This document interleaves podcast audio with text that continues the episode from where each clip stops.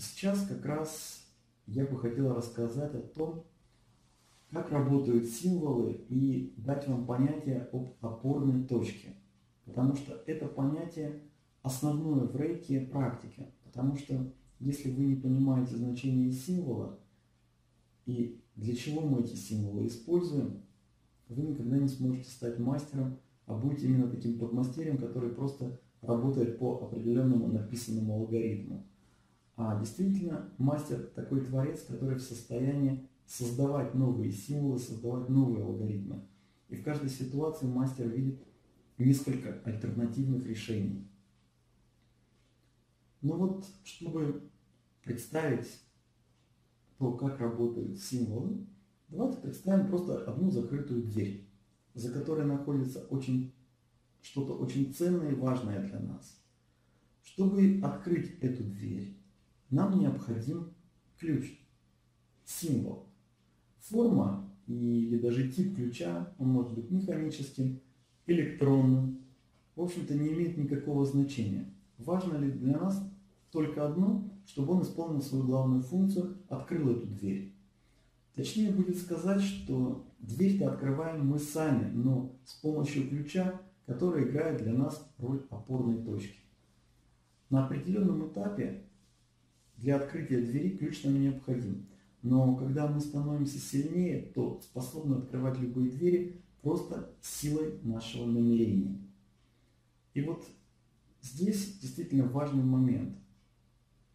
Люди очень часто, когда начинают заниматься в рейке, ценность символов для них важнее самой рейки энергии, важнее намерений.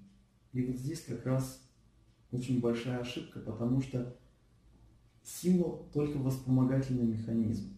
А важнее всего в рейке ваше намерение. Если вы не используете намерение, то никакие символы вам не помогут добиться результата. Повторяю, что когда мастер рейки становится опытным, он перестает использовать рейки символы, потому что символы ему, ему нужны как только помощь. Вот я сейчас приведу один пример, и вам станет более понятно. Что такое опорная точка?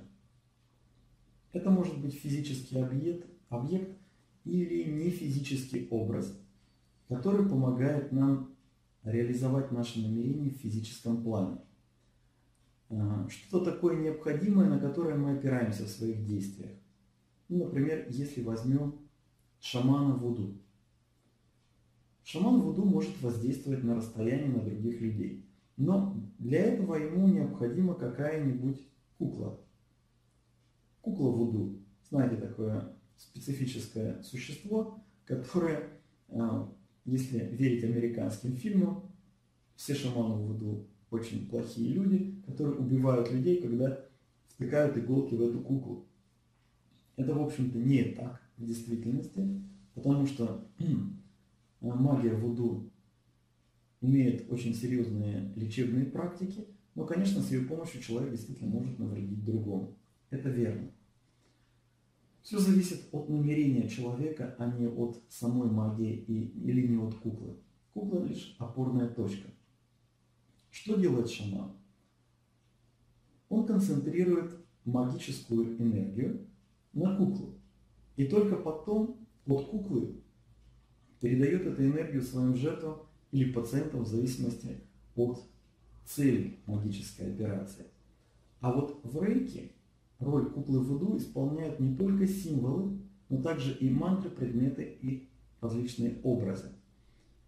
Когда мы не понимаем механизм работы символов, то это вводит до ужасных ошибок, которые очень часто делают даже опытные мастера и учителя рейки.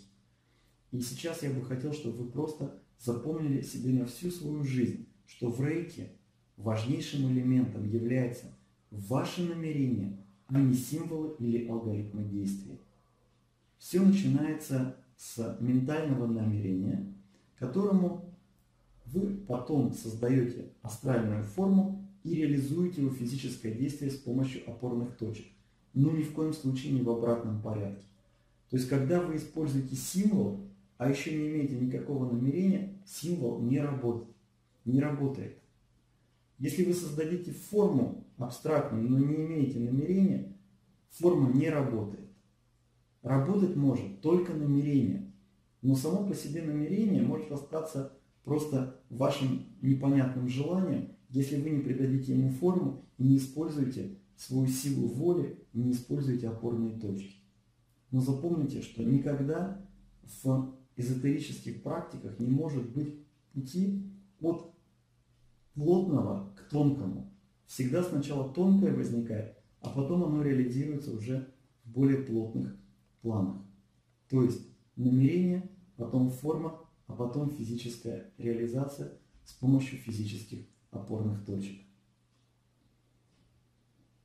Само по себе использование символов и передача энергии не может привести к позитивным результатам, если вы просто вообще не имеете намерения помочь человеку, а просто, как а, иногда вы говорите, отбываете номер.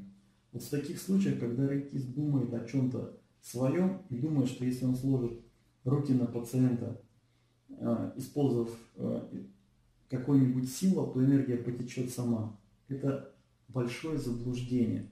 Вы можете действительно передать тепло человеку, но ваш рейки-сеанс не будет иметь никакого эффекта. Без намерения рейки не существует. Человек, я просто хочу это сказать, чтобы было окончательно понятно, и поделюсь с вами опытом как я обучаю мастеров. Вот когда человек использует символы и алгоритмы, когда он получил, например, от меня или от другого своего учителя, и когда он не способен объяснить намерения цели каждого своего шага, я вообще ему запрещаю называть себя мастером рейки. Меня не интересует, что он получил где-то учительскую степень или получил мастерскую степень. Для меня это не мастер рейки.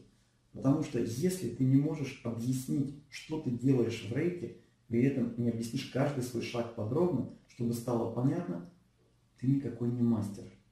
Ты еще ученик, который случайно получил мастерскую инициацию, а еще не дорос в своем сознании до этой высокой степени. И очень часто, и те от вас, кто будет учиться у меня, должны быть к этому готовы, я очень часто провоцирую мастеров вопросами.